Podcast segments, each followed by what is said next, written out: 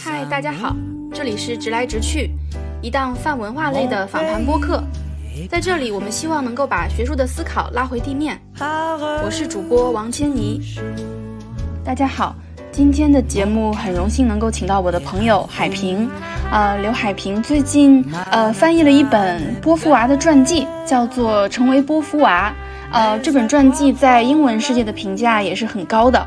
传记的作者是牛津大学的讲师凯特·科克帕特里克，啊，传记呢被认为率先运用的最新曝光的波伏娃的部分通信和早期日记。那当然，所有关心女权主义的人不会不知道波伏娃，呃，也不会不知道她是女权主义的导师和先驱嘛。但是呢，作为一个哲学家和作家，实际上，呃，她因为和萨特的恋情而一直被认为是。生活在呃萨特的阴影之下的，或者是呃，比如说我们对他一个偏见，就是很多人认为他其实没有原创的思想，他的哲学作品都是在应用萨特的思想。那其实这本书想要去挑战的是，通过这些新材料去说明波伏娃有他独特的哲学思想，而且萨特也没有我们认为的那么重要。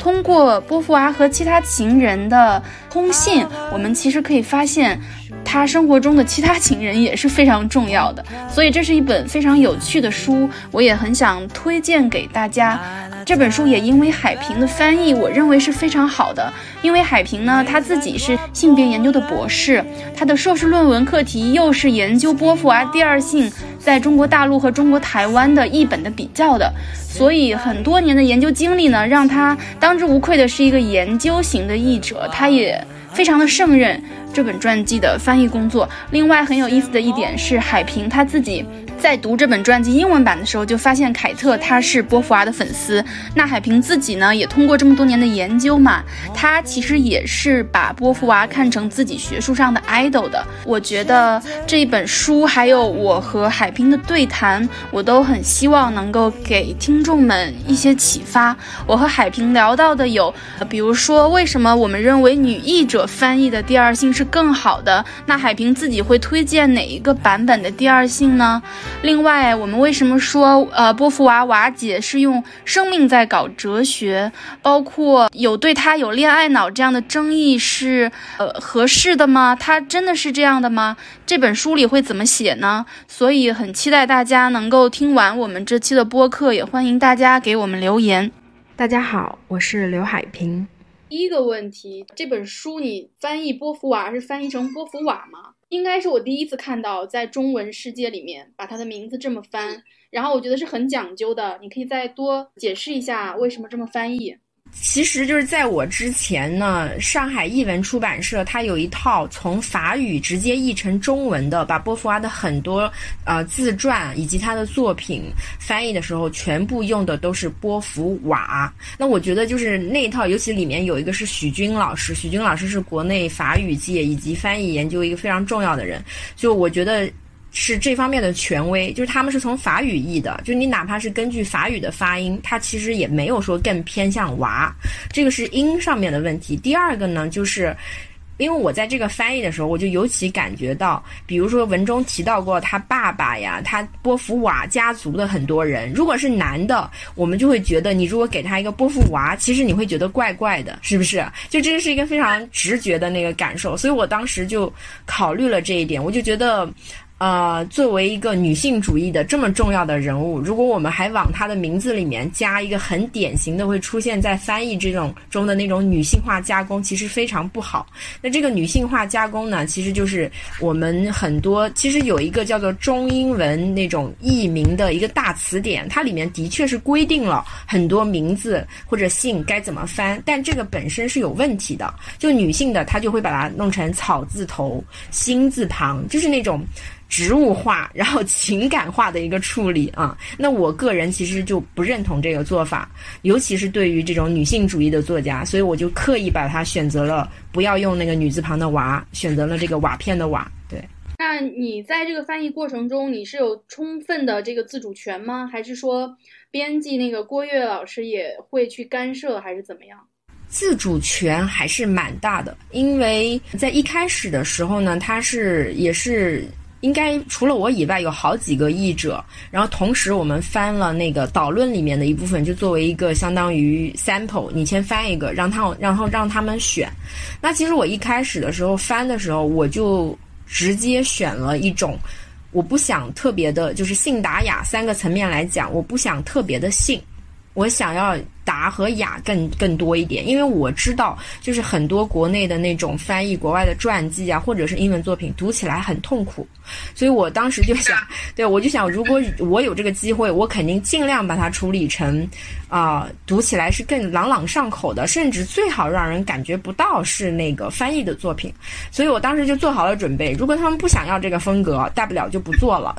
所以呢，他就后来选了我，我就决定，那肯定就按照我样稿是怎么翻的。后面就一直怎么翻，然后他也中间是分三次交稿啊，他没有提出过太多的就是你说就是能对我什么改动啊或者什么，他只是在就在内容和语言上面几乎都没有提出过什么要求和改动，只有最后女性主义和女权主义那个问题是我和他共同探讨了一下，以及其他都是细节方面的问题，自主权还是相当大的，对。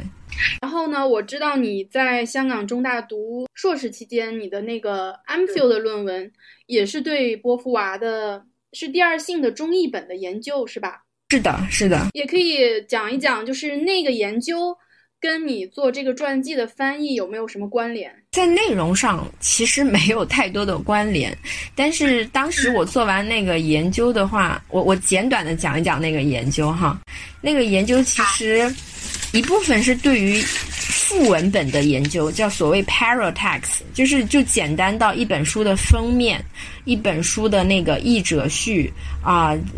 导言、推荐啊等等那些东西，就看出版社在一个特定的年代推出这本书的时候，他们是带着什么样的目的，然后想要把它定位在什么样的书。所以我当时其实是从一九七二年的台湾，一直到二零。一几年的中国大陆，整整副文本方面是把几乎能找到的所有第二性的译本，几乎有二十几个。各种各样的，呃，这个在国内，如果你看女性主义的文本的话，几乎没有其他任何一个文本能超越这个数量。就是同一个文本被各种翻译、各种怎么样加工，有二十多次。所以副文本的那一块其实是很有意思的一部分。就是我找了一下我硕士时候的论文，从最早的台湾的这种封面，你看它用了一个裸女，你知道吗？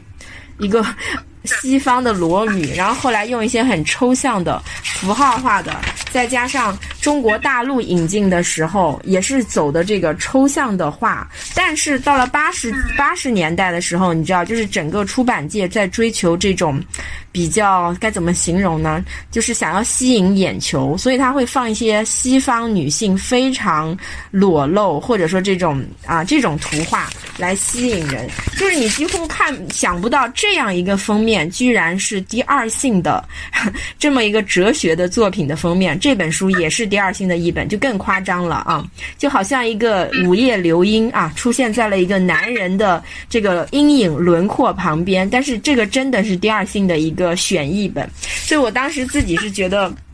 就是这这本书，它它也不是说被为被作为女性主义的文本的一个消费，而是就是每个出版社在不同的年代的时候，他就认为这个书它有一个卖点，然后那个卖点很不好的就被定位在了性，因为它毕竟叫做 second sex 嘛啊，然后西方啊，然后可能一些很解放的东西上面，然后后来关于翻译里面字里行间的文本，其实我只选择了其中的三个章节，分别是性、婚、爱，是非常有意的一个选择，故非常故意的一个选择。那对比之后的那个结论呢，就是我只对比了四个我认为最有代表性的译本，分别是一九七二年从。英译本译到中文的啊一个译本是最早的一个译本，而且那群人呢是白先勇、李欧凡同时代的三位女同学，跟李欧凡和白先勇是同学，都是台大的。然后在一九我看一下哈，一九九八年，一九九八年中国大陆有一个呃党校的啊男同志，叫做陶铁柱，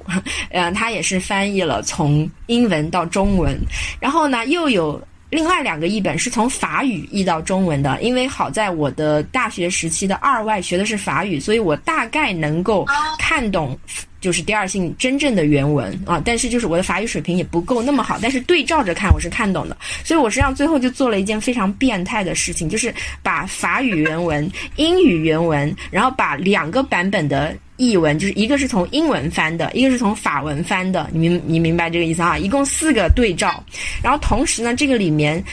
来自台湾的两个译者，就是一个是一九七一七几年的，一个是二零一三年的，都是女性。啊，然后来自中国大陆的呢很有意思啊，都是男性。就我也不是说他的性别就一定决定了什么。其实我当时研究的时候，我是几乎想要刨除译者本人的这个性别的影响，但是最后得出来的结果就的确是，呃，那两个。女性团队的译者译出来的作品呢，会更明显的倾向于那种波伏娃本来想要表表达的那种女性主义的分析的立场，而男性译者译出来的呢，就是会让你感觉到一种疏离感。那疏离感，简单来讲就是一种很奇怪的翻译腔啊。但的确，他们在前言当中也都多多少少的表明了自己对于波伏娃这部作品的看法和他是否赞同。那就毫无疑问，中国大陆的那两个。译本，尤其是陶铁柱的那个译本，就是讲明了，就是这个只是西方的啊，这个只是波伏娃的，不代表一定能对我国妇女解放运动产生嗯特别大的作用。所以当时，但是那个研究的结果就让我呢，我是带着这样一个问题去，对，是很好笑，你知道，它不是，它有可能是任务，呃，这这种事情就是我在想，它的那个那个位置可能是一种任务啊。然后，就我当时一开始研究这个选这个题目，就是因为我很好奇，这么优秀以及这么能够去改变很多东西的一本书，为什么到了我们中国没有产生我想象中的那么大的影响？那后来我觉得呢，就一部分原因是出在翻译上面，然后结论呢？我觉得也是，是是，的确是有一部分原因是出在翻译上的，嗯，所以你如果说这个研究，对我在最最后多说一句，这个研究跟我现在的翻译这本书其实没有直接的关系，因为现在这本书说实话，它只是一个波伏娃的传记啊，它并没有特别仔细而深入的去探究他的某一部具体的作品。对，当时有没有一个特别具体、确切的契机让你选择那个硕士研究？是你看到了一个第二性的中译本的封面，你觉得很让你觉得很不可思议，然后继而萌生了要做这个研究的想法吗？我及啊，是我在香港浸会大学读那个翻译的 M.A. 的时候。我在图书馆就是找到了一本《The Second Sex》，是那个动物学家译的那个版本。即使是他译的，我当时你知道吧？因为我在北航，我在北京读本科的时候，我没有看过英文本的《第二性》，我只看过中文本，而且是那种非常被删减过的。就是我是对他没有什么印象的，我没有觉得这本书中文版本的那个让我觉得很了不起。但是在香港。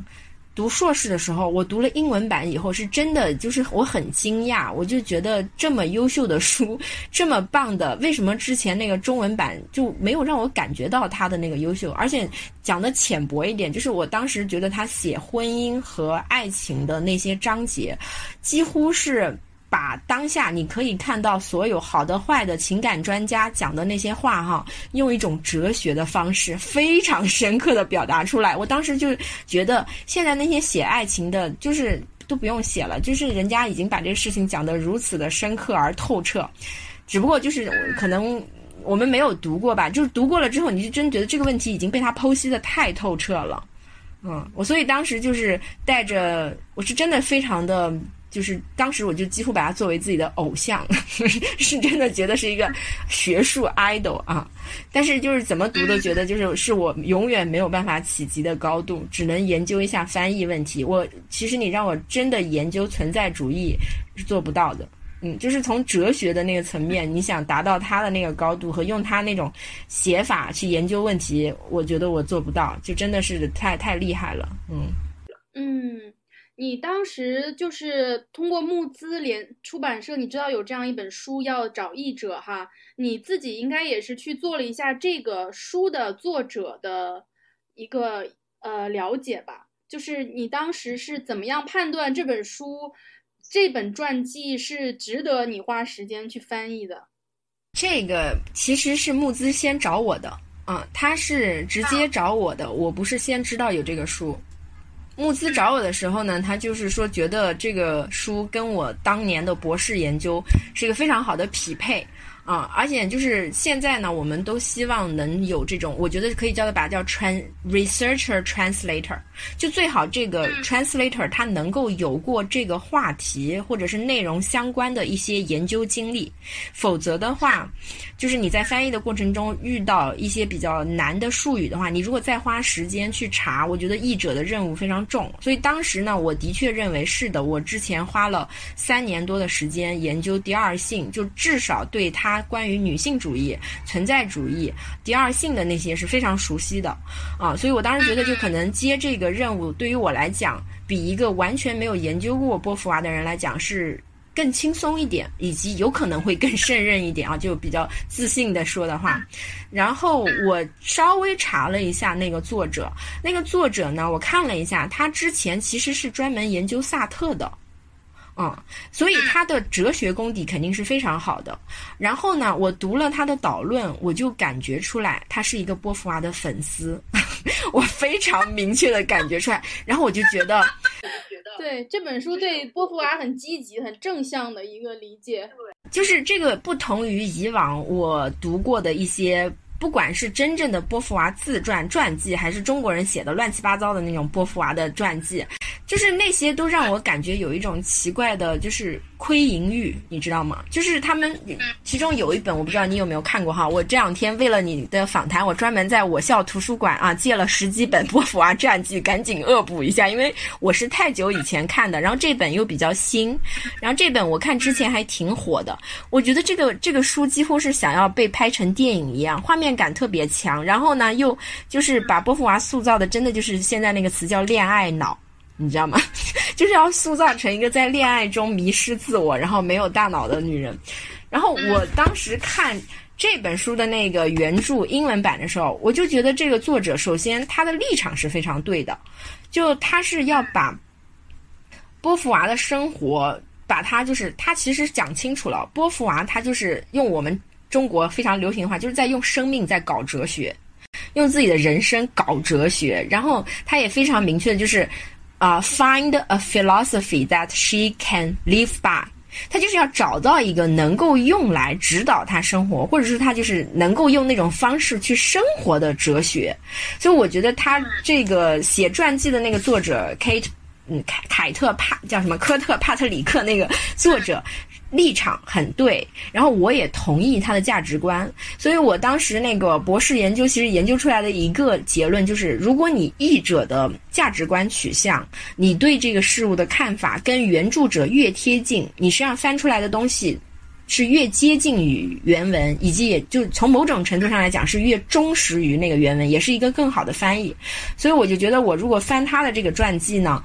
我不用拧巴啊，我也不用别扭，他的想法跟我很多是一致的。然后我看了他的分析的那个方法，我觉得是介于学术和普通大众读物之间，就不会太难，然后呢也不会太流俗，就流于一个那种简单的让人窥其式的传记。所以我就毫不犹豫的接下了那个翻译那个工作。对。我真的觉得翻译的很好，我是真的是一个字一个字的看完的，我就没有没有去说是那种速读什么的，而是确实就是一段一段一一行一行全部都全部都看完，然后我就是觉得没有那种翻译的痕迹，就是像你自己想做的那样，让人觉得如果这个作者能用中文来写，他会怎么写。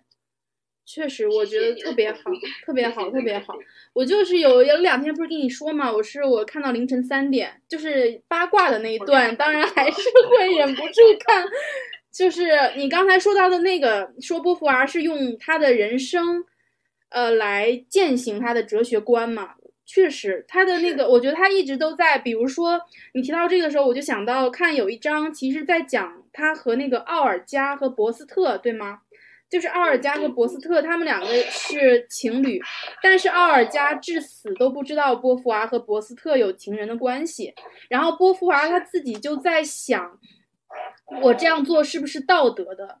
他一直在想这个问题，所以他才在萨特的那个存在主义的哲学上，他觉得萨特缺了道德的这个面相嘛，就是就是像这个作者写的说，那个萨特的那个存在主义哲学缺乏，呃，就是他的道德观是模糊的。但是波伏娃一直在，因为这个事情可能在困扰他，就是他自己生活中、爱情生活中面临的道德与否这一点在困扰他，所以，嗯。呃，所以他可能在后面是不是是女宾的写作吗？还是哪一本的写作？好像试图在探讨这个问题。嗯，对，我就很认同你刚才说的这个话。嗯，就我这也是这本书，它可能一方面是追那个潮流，就是好像前几年很流行那个 becoming。就是 Michelle Obama 不是也出了一本 Become 嘛？对，然后其实这个可以追溯到那个德鲁斯的德勒兹的整个那个 Becoming 的那个概念。然后我觉得他这个简单来讲，在波伏娃的生活里，就是他的生活和哲学是一直在对话和冲撞。啊，互相在彼此之间寻找答案的，所以我觉得这个这个作者他能把这个过程展现出来，真的就是讲清讲了那个 becoming 的过程，非常的棒，嗯，而且就是我觉得正是因为他展现了这个中间的我们可能叫 tension 或者 struggle，就就越发的让我觉得。波伏娃是个，就是他是的，他是一个伟大的人，但同时他也是一个非常普通的人，就是在这些生活中感情啊，或者是生活事业上面，其实他就有很多普通人的那些挣扎，只不过之前在他那些伟大的作品中你是看不到的，或者说被他加工成了一种上升到了哲学的高度，就看不到那一面了，啊，这也是我自己翻译这个书之后呢。很大的一个改观就是，我之前是太过于神话波伏娃了，嗯，我就是因为一开始就觉得他惊为天人，是我的学术偶像。但是我在翻这个书，其实有一些段落，就尤其是我记不清是阿尔加还是哪一个女性了，就是她用非常难看的、难听的话形容那个女性的时候，我就发现。再伟大的人，他可能也有一些不堪的、不堪的历史和回忆，所以就是要接受。就我当时翻的时候，我就告诉自己。这是一个好事，就不要太过于神话或者把谁放上神坛，嗯，而且他毕竟是一个活生生的人，而且我觉得波伏娃他自己在青年时代他就讲到过他两个朋友啊，那个杰杰和另外一个男性，他说他喜欢那两个朋友的原因是因为那两个朋友能够把他当成有灵有肉的啊，他当原文当中我记得应该好像真的是 flesh and soul，就是他希望被别人当成活生生的有灵有肉。有欲啊，有有不堪的那种人，嗯，所以我觉得就是这个是这本书让我尤为满意的一个地方吧。对，嗯，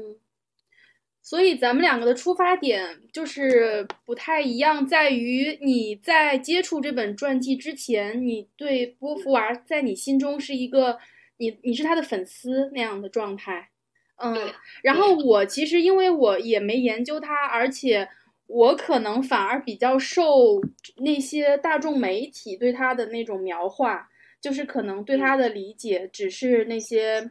呃，开放式关系呀，或者是他的那个花神咖啡馆的那那个电影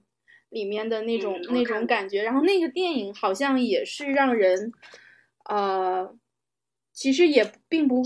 嗯，那个里面塑造的波伏娃的形象也跟这个传记里不太一样哈。你记得那个电影里面？呃，其实还是有很多人批评那个电影，觉得也是把伟大的女权主义导师塑造成了一个恋爱脑。你不知道你是不是这样的看法？嗯，对，恋爱脑好像是最近很热的一个话题。怎么讲？我觉得就是就是也是这个作者他好像提到过的一点，就是。他恋爱的这些事情，是的，那些情感非常的热烈、强烈，呃，会让我们留下对波伏娃就很深的印象。但是问题就是这些事情都只是他人生中的一些片段，这些片段不能被用来作为一个整体去去评价波伏娃。而且我觉得，嗯，就是你你我们从来不会说男性的哲学家或者是男性的作家。恋爱脑，即使是他可能叫为情啊，为美人而折腰，还是为情怎么样？就是我觉得恋爱脑，当他用来被形容女性的时候，就好像就就直接被认为是一个非常负面的东西，啊。但是我我的理解就是，其实就是人不管什么性别，他可能就是在某一个阶段、某某一个时间点里面，为感情而。非常热烈的活过一次吧，我觉得可以这样讲啊。他，而且我觉得很好的一点呢，就是他在跟萨特的那个是的，现在我们把它叫做开放式关系，但其实他们那个时候叫做 menage a deux，一个非常美好的词，就是一个三角的这种关系。然后呢？是的，的确，波伏娃在一开始的时候呢，并不像萨特那么愿意的就进入这样一个关系，因为萨特他毕竟本身就是男性，他没有那么多顾虑，这个是对他来说真的只只有优优势，只有好处，几乎没有坏处。但是我觉得波伏娃做的好的一点就是，他对自己非常的坦诚，就是他意识到，呃，一开始是的，他有嫉妒，嗯，他会吃醋，但是后来当他跟别的男性交往的时候。就是以及他跟萨特交往的时候，他又喜欢上别的男性，他会对自己非常坦诚，然后他就反而反过来想跟他的那个新男伴，那个男伴希望他波伏娃能够对他忠诚，他反过来他觉他觉得他要抗议。就是，嗯为什么女性就一定要按照社会给你给出的一个规定，就是你要专一，你要怎么样怎么样？我觉得波伏娃就至少，当他发现自己可能就是某种本能上的，并不想只有一段关系，他想要多种可能性。我记得他当时真的是用可能性 （possibility） 这种词来形容他可以拥有多位男伴的时候，我觉得就是你能肯定自己的这个欲望。直面这个欲望，并且找到一种生活方式，就是让你的这个欲望能够走下去。我觉得这就已经很勇敢了，嗯。然后他后来，而且他也会质疑他的那些男伴，当他们提出要专一的要求，以及我记得其中有一个更有意思，就是那个一开始那个叫什么来着？我现在因为我还没有仔细的把那个再梳理一遍人物，其中有一个男的其实是已婚的。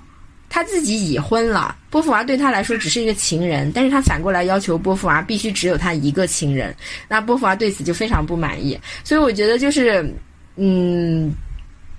怎么讲呢？就我我承认是的，他可能是符合我们现在讲的那个恋爱脑，以及他后来跟美国的那个阿尔格伦那一段，啊，让让他整个在身体上，或者讲直白一点，在。性性方面更是找到了一个新世界一样，但是我觉得这个就是很正常的呀，就是一个人你一生中就是有可能有很多这种邂逅，嗯，尤其是他这样一个没有选择一个一对一的忠诚的那种传统的婚姻体制的关系的话，就是可以有这么多关系啊，然后他也没有说去伤害了谁。可能不小心的，后来因为那个三角恋的关系，他没有公开他和那个博斯特，然后伤害伤害了阿尔加那一段。但我觉得大部分时候，他都是带着一个不伤害别人的前提去实践他自己的这些爱情和性方面的欲望吧。我觉得就就没有必要去批判。嗯，你刚才说的那个人是马厄，对吧？是他在认识萨特之前的大学的时候邂逅的那个。对，然后他是有夫，呃，有妇之夫，嗯，是的，对的，但是他却很嫉妒那个波伏娃和萨特的关系，我记得那一点，然后这个就双重标准呢，对，就特别的双重标准，呃，这个看完这个传记，其实唯一有一点就是，波伏娃如果非要说他的这个私人生活上有任何的。瑕疵的话，可能就只有比安卡的那个事情吧，是不是？比安卡还专门写了自己还写了传记，是吗？是的，是的。嗯，因为他那个时候年龄太小，跟他们两个这个三角的关系的时候，好像比安卡是刚刚十八岁吧？对，就他也是因为这个事情失去了他的那个教师资格证嘛。对，因为比安卡的妈妈给他给学校写了投诉信。是的，是的。我觉得其实，在那个年代，他真的这件事情，他内心还挺强大的哈。包括电影里面也拍了，然后传记里也写了，他其实就在电影里面，他是跟那个学校的可能是教务长吧，就直接说我是一个优秀的老师，我是一个很好的老师，他就这样回复的。对我，我我觉得就是。嗯，怎么讲呢？这个可能不能轻易的下论断哈。但是我个人觉得，就是人品、学品，或者说，就的确很多时候我们会默认，好像你这个方面很优秀的人，好像在其他方面也必须优秀。但生活中的确，他 professional 的一面和他 personal 的一面，有的时候他就是。达不到我们想要的那么完美的，就是每一个方面都很优秀，嗯。但是我其实我个人的话，哈，就我更倾向于就不要太过过高的要求这些哲学家或者是艺术家或者各种这种在某一方面有巨大成就的人，在私生活方面还要完全的没有瑕疵和污点。就我觉得这也是一个过高的要求。呃，其实我在看的时候，因为比安卡他是后面他是说。波伏娃是一个狩猎者嘛，自己的女学生里面寻找年轻的新鲜肉体，自己品尝后拱手送给萨特享用。然后他认为这是波伏娃对他和奥尔加做的事情。我当时看的时候，我也在想，如果用今天 Me Too 的标准，那波伏娃可能就要被打倒了。但是可能我们没有办法用今天的标准去看待当年他们的那些关系哈。然后更不用说这些女孩儿，如果。按照这个传记来，因为这个传记也是依据很多他们的互相的通信来看嘛，其实也是他们自己去选择，说不好听点就是 自己去，呃，勾搭波伏娃的吧，然后 并且加入了他们的那个小家庭，然后并且受到他和萨特的经济上的援助，对吧？因为他们都是萨特和波伏娃来供养的。对，我我就后面我觉得是从某种程度上来讲，就是一种 trade off。当然，这个里面存在很严重的 hierarchy，或者说就是他们是完全不平等的关系，师生关系本来就已经有这种权利和不平等在里面。但是，我觉得还有一点就是。因为这两个女学生嘛，但我记得哈，波伏娃其实对于其他有些男学生哈，我觉得就是他不是针对说，只是选择了女学生，然后什么拱手送给萨，这个是其中有一类人对他的这样一个看法。但其实我觉得，就是他书中其实有讲到过他对男学生的相貌那种迷恋式的喜爱，就我更乐于去把它理解成。就可能就是对，嗯，难听一点叫对年轻的肉体，就我觉得不一定是女性啊，因为 Me Too 现在很多时候可能大部分还是女性站出来说被男性性骚扰了，或者是怎么怎么样。就我觉得波伏娃那个年代的话，嗯。很就我我我我是不太想轻易的，就是把它定定性成一个到 Me Too 那么严重的问题，以及的确就像你讲的，他们一个是受到萨特和波伏娃在经济上的供养，第二个是他们也希望萨特的那个很多剧能够找他们演，就给他们一些职业上的发展的机会，就这个里面有很多盘根错节的这种关系，嗯，而且那个是三十年代的法国吧。我的另外一个理解就是说，在那个年代，那个大学或者是学院，他们还不像今天的大学如此的，就是这个叫机构化吧，或者叫，对，就是他们那个体制没有那么严，没有现像现在的大学这么森严。比如说，老师的权力可以大到你的方方面面，我都可以去掌控。在那个时候，我感觉到，比如说萨特他。呃，他我也稍微了解了一点，比如说他跟学生上课也是不停的去强调，在我的课堂上你们可以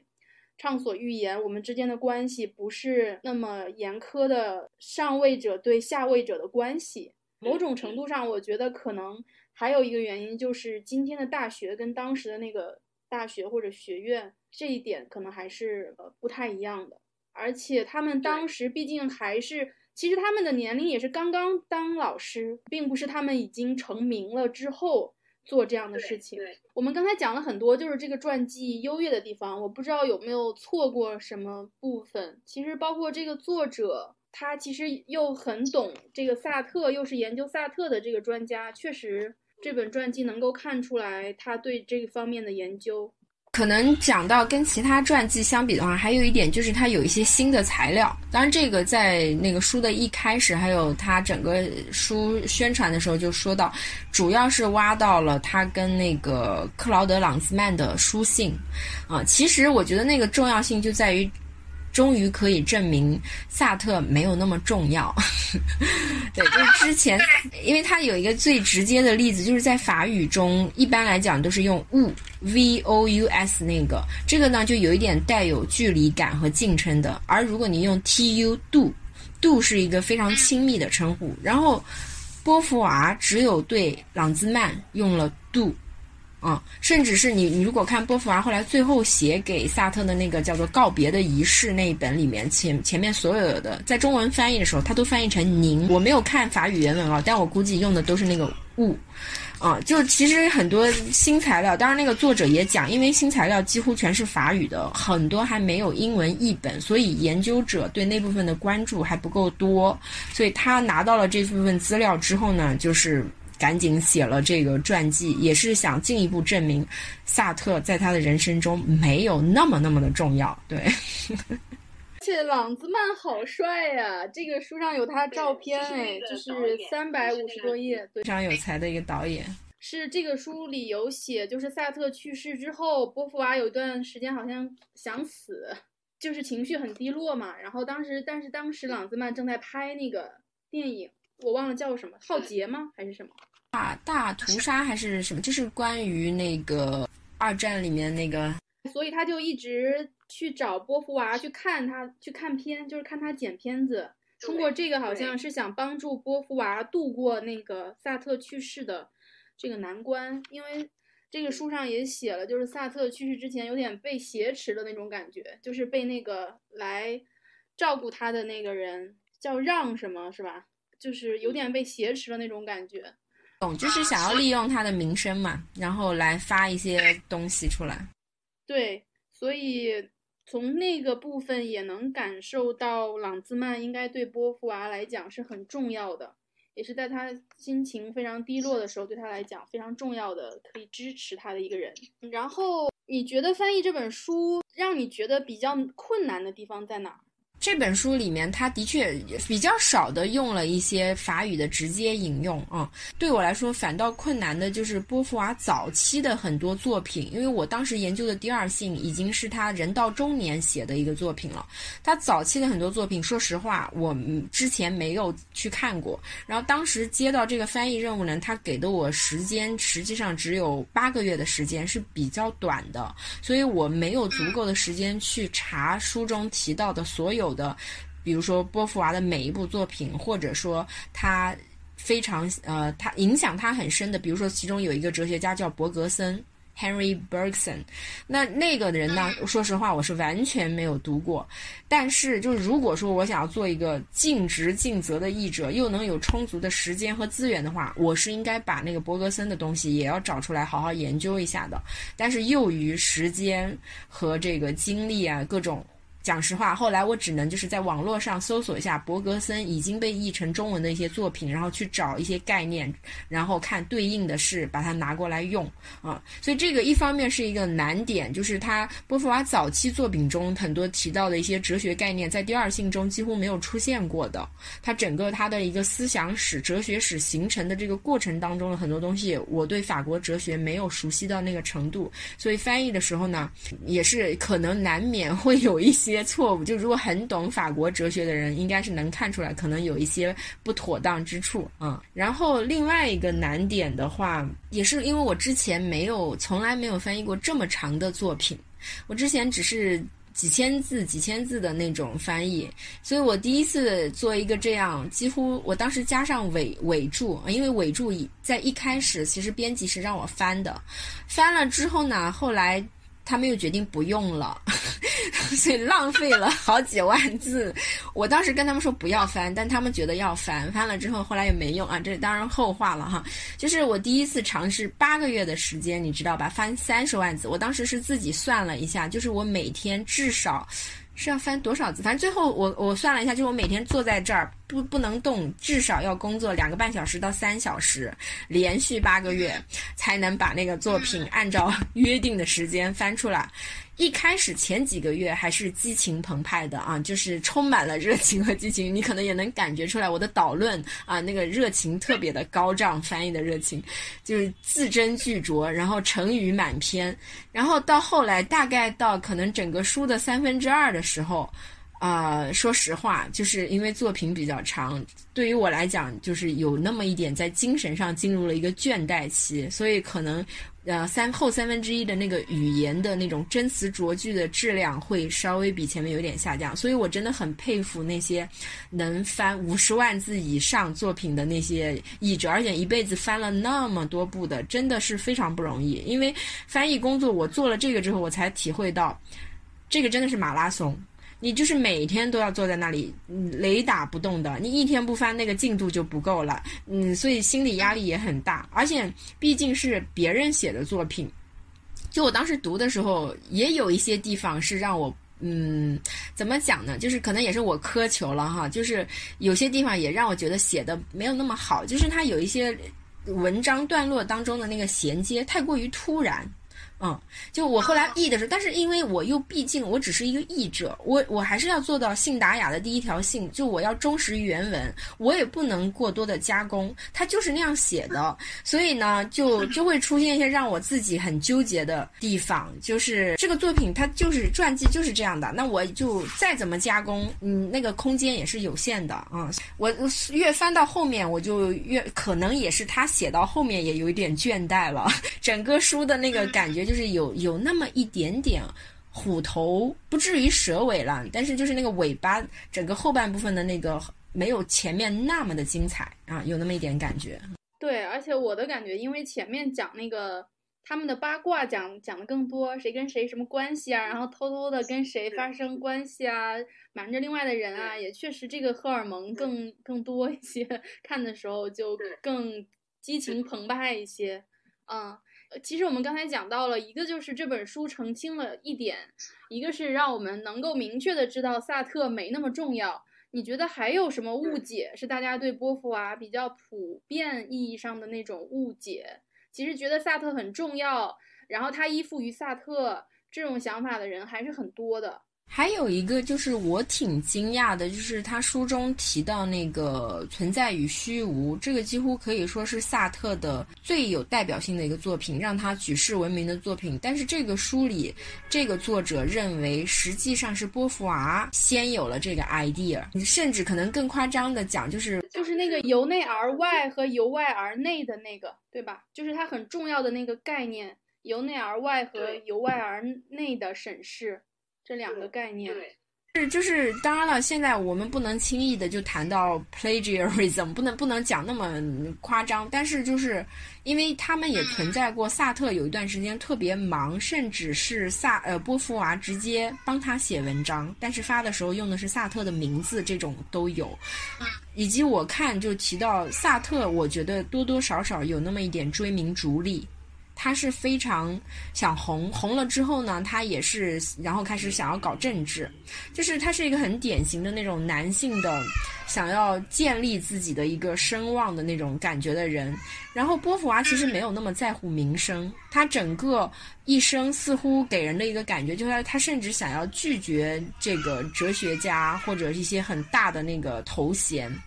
嗯，当然了，我觉得这个就是它的一个复杂性。就是这本书里面呢，这个作者他做的比较好的一个，就是他没有给任何东西轻易的下定论，他展现了这个事情或者说人物关系、人物心境的本来该有的那些复杂性，就是你没有办法给他盖棺定论。但是有很多细节，就比如说啊，存在于虚无，整个这个一开始那个 idea 可能是波伏娃先想出来的，但是萨特后来把它。发出来了，嗯，至少是在他们的对话中产生的。他们两个可能都说不清楚到底谁是那个 original 的 idea，到底是谁的，因为他们刚认识就经常一直在进行这种哲学上的谈话。嗯，我看的时候，我的感觉是，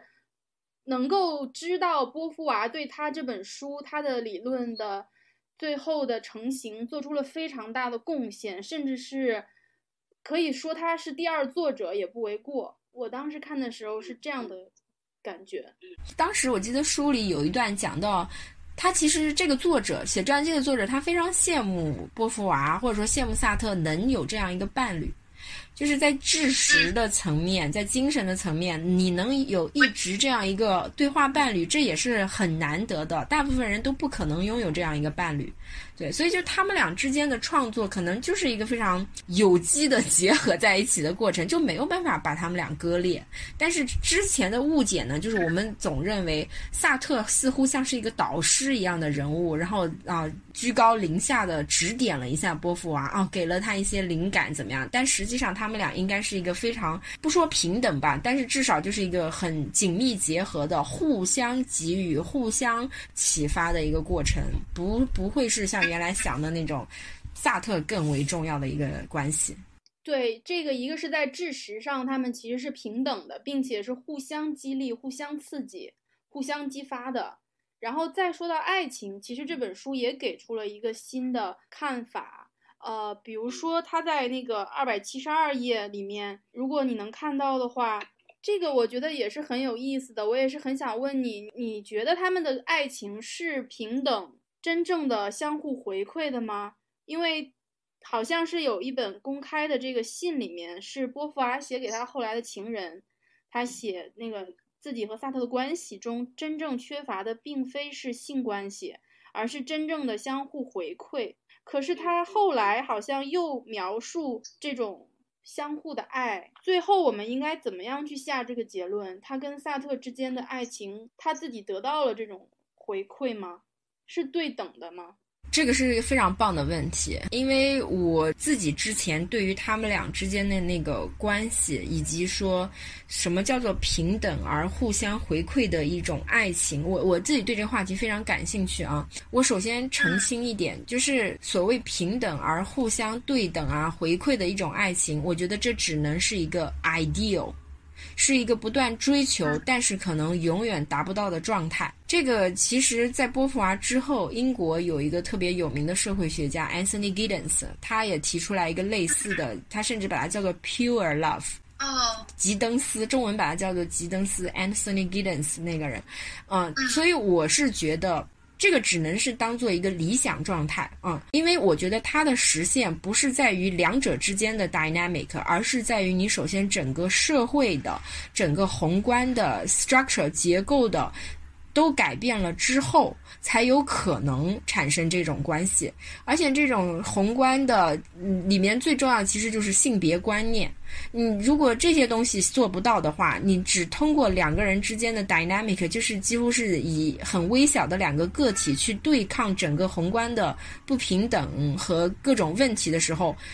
只能是不断的在追求这种，嗯，我觉得波伏娃和萨特已经是一个非常好的榜样，就是他们是在用个体的努力去对抗结构的不公和不平等，去追求一种平等而互相回馈的。然后第二点的话呢，我觉得没有他们俩之间没有实现波伏娃想要的那种互相回馈，尤其是一个是所谓性方面，第二个是。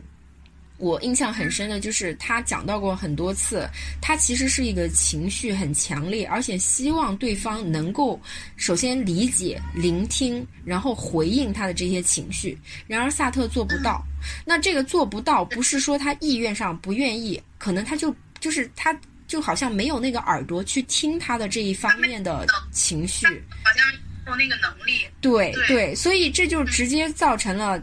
可能我们现在简单来讲就是说。不合适，嗯，所以就不凡他那么细腻、那么强烈的很多情绪啊、情感，萨特对对此嗤之以鼻，他觉得他不应该有这些情绪啊，或者说你这些情绪应该用来做哲学创作，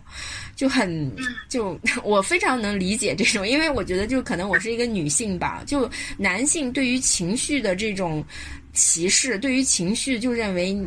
有什么好这种大大惊小怪的？就我当时读到那些段落的时候，特别能理解波伏娃这种内心的痛苦。就是对方是的，他在知识层面上、精神层面上、哲学上是一个很好的对话伙伴，然而在这些感情上，尤其是你说他俩之间的爱情，我觉得很可能在青年阶段就已经结束了，后面就是一个人生伴侣，但是没有太多的爱情。嗯，对，更没有那个激情，因为他们的性是在关系开始十年之后就没有了嘛，而且是波伏娃单方面要求。他觉得这样就 indecent，他觉得就不礼貌了。如果再持续下去，我记得很清楚那个词 impolite、indecent。对，这个这个我在大学的时候，我记得我看过一些萨特的传记，就是那种嗯那种很有有一点也是窥淫欲、窥私欲的那种名人传记里面讲到过萨特这个问题。对，萨特是有这样一个，我记得当然这个可能比较露骨了哈，就说他很擅长 foreplay 啊。但是就止步于此，他是一个风流成性的大哲学家啊，但在这方面呢，他就是就止步于此了，嗯嗯，而且萨特的话，他应该是有一点精神上的疾病啊，不是贬义的，他好像不停的需要，就是从医学或者心理学的角度，他的那些风流成性是。维持他的生命很必要的，维持他的写作的激情很必要的。是，嗯，他要不停的去调情，不停的去认识新的女人。嗯，当然那个可能又是一本新的新的书啊，我也不了解萨特，没有去。只就波伏娃来讲，我也觉得特别有意思的一个地方，这个书里提到了一个点，是有一些有一些声音呢，去指责波伏娃，他自己也有厌女倾向。然后他们的论据呢是说，波伏娃自己曾经公开讲说，我不是哲学家。然后呢，这些人就会因为这一句话，觉得你贬低了自己，所以你自己作为一个女权主义者或者是女性主义的圣母的代表啊，你自己也有厌女的倾向。呃，其实这本书里也澄清了这一点，对吧？但是这个部分呢，我我记得书中其实讲过很多波伏娃。他是有顾虑，把自己打造成一个名声大于萨特的人的。他强调过，就是嗯，女性你的那个所谓的性吸引力和你在知识上取得取得的成就是相冲突的。所以我觉得他可能是顾虑，就是他不想为了这个名声而丧失掉个人生活里面他的那个女性魅力。就多多少少，他的自传我没有每一本都仔细看哈，但是我感觉这个作者的意思就是他其实在自传当中，或者是他说自己不是哲学家，其实可能是他的一个 strategy，就他在在世的时候，他并不想为了名声，为了这些东西牺牲掉他个人生活里的那些部分。嗯，可能有那么一点保护意味的，把自己低调陈述一下。然后，另外厌女症这个问题，我觉得对于波伏娃来讲，她其实自己有写到过，她在小时候，她从来没有感觉到自己性别是女性给自己造成的什么困扰。这个一方面可能是因为她作为家里的长女，她父母是更偏爱她的。然后在学校里面呢，她一直都是几乎是跟男同学一样优秀，甚至比男同学更优秀。而且而且像她和萨特参加的那场考试，首先萨特是第二次考，其次她比萨特小三岁。那场考试据说真实的结果是萨特第二名，波伏娃第一。但是那个考试评委会呢，觉得不能给女性第一，还把他俩的名次反了一下，就是。是我可以理解波伏娃说的，以他自己的那个出身于虽然是没落的贵族，但是是至少衣食无忧的一个家庭。然后呢，从小到大读的学校又很好，在里面从来没有受到过歧视，事实上非常优秀，所以他没有体会过太多女性这个性别给他带来的劣势。所以我觉得，对于他这样一个不能代表普罗大众女性的生活体验的人来讲，你说他厌女，就一开始他对女这个性别的体验就跟普通人不太一样，所以就我觉得也就没法说厌女不厌女了。那个好朋友就是你书里翻译成渣渣嘛，其实其实因为渣渣的经历，他其实是很同情的，而且那个应该也是他通过他的妈妈和渣渣，应该是他去写第二性的一个个人经验的来源吧，就是让他开始思考女性的境况。所以，对于厌女这个事情，你是这样理解的。刚才你提到那句话，也是我在这本书里特别喜欢的，就是我觉得真的就是在那个年代，他就已经把这个话讲得很透了。就是女性如果追求自己，你可能就会失去对男性的魅力。他说的是是说好像叫双输，我们现在讲双赢，他那个意思就是两头几乎两个都会失去。对我找到了这句话，在二百四十四页，我们也可以念一下，它是这么写的。职业女性往往会感到不如其他女性，因为觉得自己缺少魅力，不够敏感，也就是说缺乏女性气质。相比之下，男人从来无需为了男性气质而牺牲自己的成功，也不必为了感到自在而放弃个人成就。男性的职业成功从来不会造成个人的损失，只有女性受到这种矛盾的折腾啊折磨，她们要么得得放弃部分个性。要么得放弃吸引男性的魅力，但为什么获得成功要付出这么高的代价呢？我前几天正好看到那个窦文涛最近那个叫做《锵锵行天下》，好像是，里面他们就谈到那个父亲和母亲的角色。当然，他这里面还没有还没有讲到母职、父职这些。但当时我记得他是采访了台湾呃香港的那个作家叫什么，我一下记不得了。那个经常去《锵锵三人行》的一个作家，他里面就讲到，尤其是做父亲和你做一个成功的男人是完全一脉相承、互相不冲突的。你如果是一个成功的男人，你多半已经是半个成功的父亲，好的父亲；而作为母亲和你做一个成功的事业女人是完全冲突的。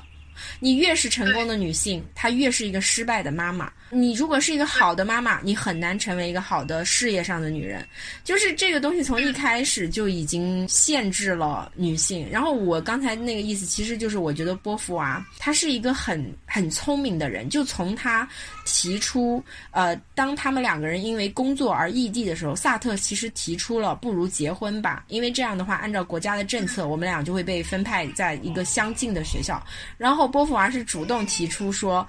他觉得婚姻是加重双倍了啊一个人的那种各种道德上的义务，以及他后来讲得很清楚，他说。呃，如果他生孩子的话，他的事业是不可能有什么大的成就的。他举的另一个例子是什么什么修女啊？如果他不牺牲自己的个人的生活，他在事业上没有成就。所以我觉得他可能就是他非常明确，他更想要在事业或者是他的哲学上有所建树，所以他在个人生活上面，就这两两个当中，他肯定有有那个权衡在。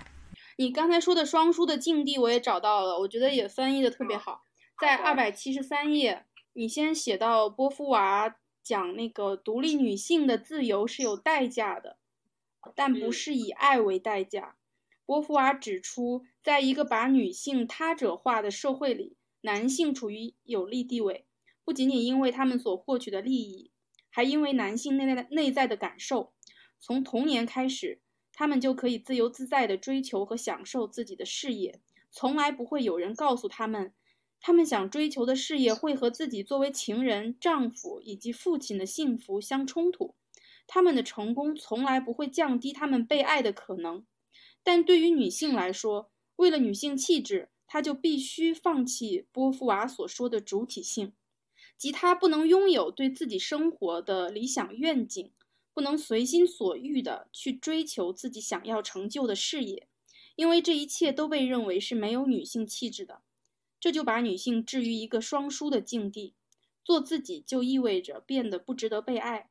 而如果想要获得爱，就得放弃自我。萨特曾写道：“作为人类，我们注定要获得自由。”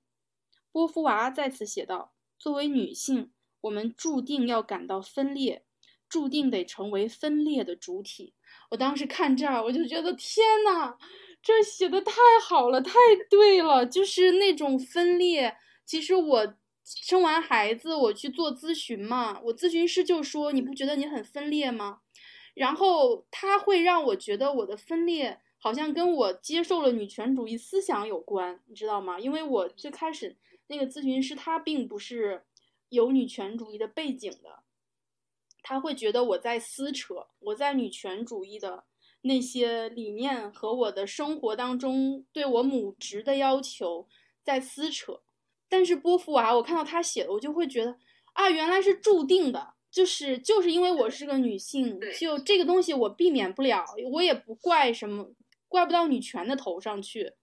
我就觉得太厉害了，这都是来源于第二性的。它这个地方相当于是第三人称转述一样，把波伏娃在第二性的内容里又讲了一遍。所以其实我非常推荐大家，你可以去看一下第二性后半部分。后半部分叫做 lived experience，就是生活的那个体验。第一部分比较艰深难懂，第二部分的话，即使你看那个。大陆的译本也是能够明白它的意思，那当然更好的是直接看英文的译本，甚至是法语的。英文新出了一个译本，是在二零一几年的时候出了一个新的英译本。啊，是也是两个女译者译的。我其实非常推荐第二性某些段落，它其实就是这种拿到今天一九四九年波伏娃写的，你想到今天都已经多少年了，但是仍然成立。所以波伏娃当时就说过，他希望第二性那本书能够今后不要再有读的必要。然而他还是有读的必要，你还是觉得它成立，所以就某种程度上来讲没有进步太多，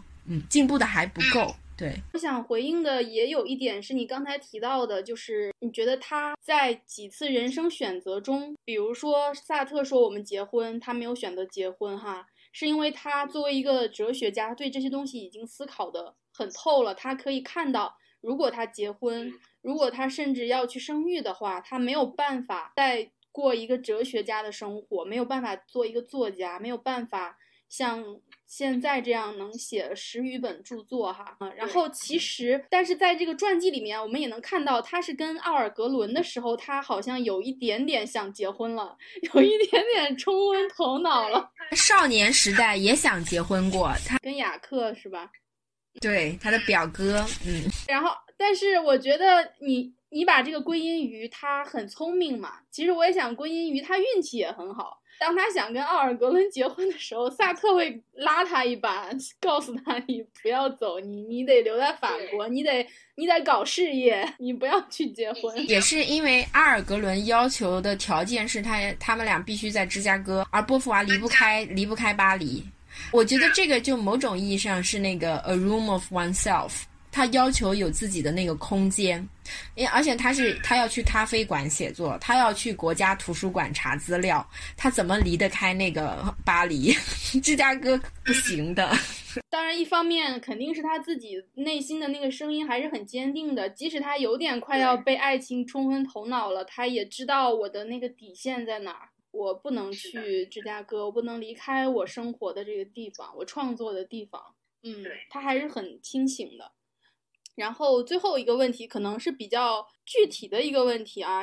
呃，我问这个问题是因为最近就是关于女权的讨论很多，然后这样的说法也很常见。比如说这个说法就是，比如说清华的一个很知名的社会学家，他就写过女权问题就是人权问题。然后呢？最近我听一个节目，也是一个播客，里面一个老师，他应该是做性教育的啊，呃，就是那个主播也问他如何教育男孩，对男孩如何进行性教育嘛，然后他的一个回答也是，你怎么样培养人，你就怎么样培养男孩。就对我来说，这些回答和这样的说法，我是不认同的啊。然后我也想听一听你，因为这本书在二百六十二页里面，也是他引用了一个，也是一个女性的女权主义者吧，这个多罗西·帕克。就是他的一个讲法，也是性别之间的不平等可以通过将女性定义为人类，而不是女性来解决。但波伏娃说，我们都是人类的观这种观点的问题在于，女人并不是男人，他们在这个层面上所享有的平等是抽象的，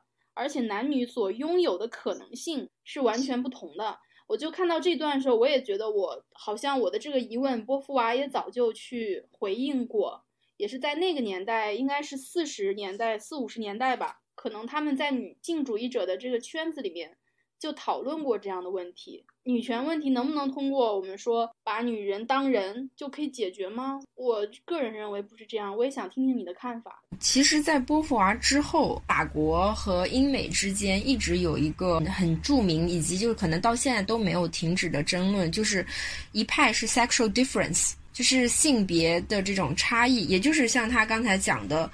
呃，女人并不是男人。然后，因为的确不能否认 biology 的那一部分，因为你有子宫，然后你就不得不背上生育的这样一个枷锁，当然也可以说是自由和权利了啊，就是不能抹灭这个 sexual difference。这个法国有整个一派，什么那个西苏啊、Rossi Bridotti 啊，他们那一派的，然后他们觉得呢，就应该从这个 difference 出发去获得解放。也可能你听说过那个什么阴性书写，当然后来被中搞到中国来就变成了身体书写，就是有点变味的那种，就是他就是要从这个啊生物的女性的。那些东西出发，然后从中寻找一种解放。然后另外一派呢，就是他反过来这一派就认为，是的，就是当然，我觉得这个跟另那个叫女女权就是人权，这不是一回事儿。女权和就是人权是另外一个，当时希望把女权不要被人们敌对的态度去对待的时候提出来的一个观点，就是我们想要的，我们在要求的仅仅只不过是人权罢了。嗯，我记得，尤其是像之之前有一个那个大法官 Ginsburg 是吧？他当时我觉得那句话印象特别深刻。他说：“我们女性要求的只不过是你们男性不要把脚架在我们的脖子上。”把你们的脚从我们的脖子上挪开，只是要求人权。所以我觉得就是这里面有很多复杂的概念啊，因为就是我我的确我也读过 gender study，就是这个问题没有办法简单的梳理、简单的讲。但所以我只能就讲一些个人观点吧，就我们不进行太多的学术上的讨论。个人的观点，其实我觉得波伏娃她除了就是女权、人权呀，sexual difference。之外，其实有一个很有意思的点哈，我觉得倒挺值得注意的，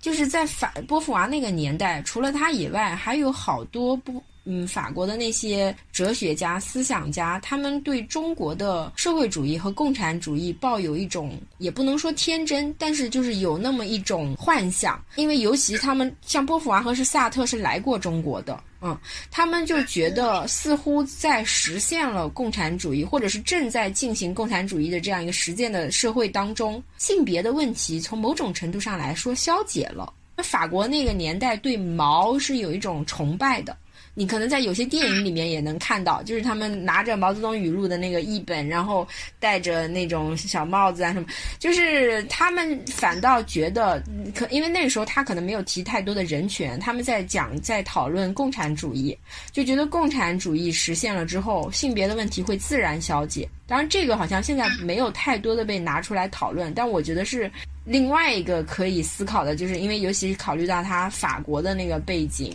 然后那个年代，他来到中国，看到我们五几年的中国的那个场景之后，他们反而会生出觉得中国的性别是很比法国要性别观念是要先进的。当然，我觉得可能是因为他们看所有人穿着一样的衣服，好像没有 difference 之后的一种误解，也有可能对。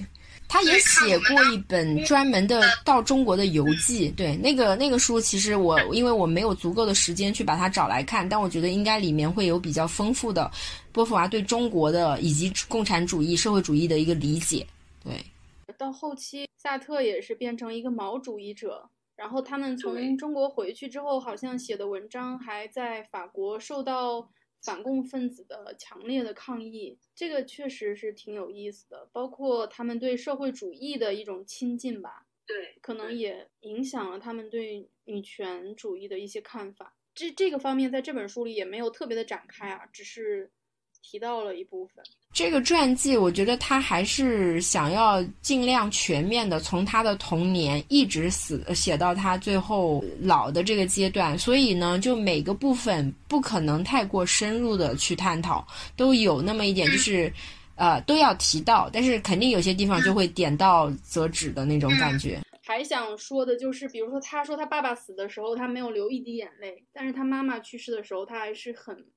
很悲痛的嘛，包括他也是因为他妈妈的老去，才呃写了那个老年的那个书吧，也跟他妈妈的这个衰老有关系，写女性的衰老。我自己在想的其实是，他们法国女性还比我们幸运的一点，就是他们不需要有那个孝道的这个压力。在他爸爸去世，他没有流眼泪这件事情，他可能并不需要为此而感到内疚。但是我觉得，在中国的这种文化背景下面，可能，如果你的父亲是一个类似他这样的爸爸哈，比如说对他强烈的忽视哈，虽然在他小的时候，他也说了，你一个女人作为一个女童的时候是没有被这个性别偏见所影响的，但是他长大之后，他爸就非常着急他怎么不结婚啊，对吧？然后包括他爸也出轨啊，找情人啊，对吧？不是劳作什么的。但是可能我觉得这一点是不是还是法国女人比我们东亚这边要好的地方？而且他跟女学生的那些关系，他妈妈都发现知道之后，也好像就接受了，对吧？那在中国到今天你也是无法想象的，对吧？我记得好像书里也提到过，就是。因为他的，比如说他妹妹海莲娜，还有他妈妈，后来在波伏娃成名之后，尤其他第二性成名之后，波伏娃的经济是大幅的改善，然后也使得他的家庭成员得到了改善。嗯，所以呢，就是我觉得这个就是人性的很真实的一面，就是他们可能受到了这个好处之后，他就不会那么的去批判了。嗯。所以我觉得，就这个是很真实的人性的一部分。我其实读的时候也是感觉他应该是对自己的父亲很不满意的。嗯，小时候他很崇拜自己的父亲，因为他爸爸还专门给他准备了一本诗集那种啊，就在家教他朗诵诗。他爸爸本来想做演员，但是无奈做了律师啊等等。读到后来，真的我觉得他不流眼泪，是因为他对父亲不满意，以及他也目睹了他父亲和他母亲之间那种关系。我可以理解，我非常理解。嗯，对他目睹了他们家因为家道中落吧，然后爸爸妈妈好像也从童年时候他印象中非常恩爱到一种感情的变化，他也目睹了这一切，其实也挺唏嘘的。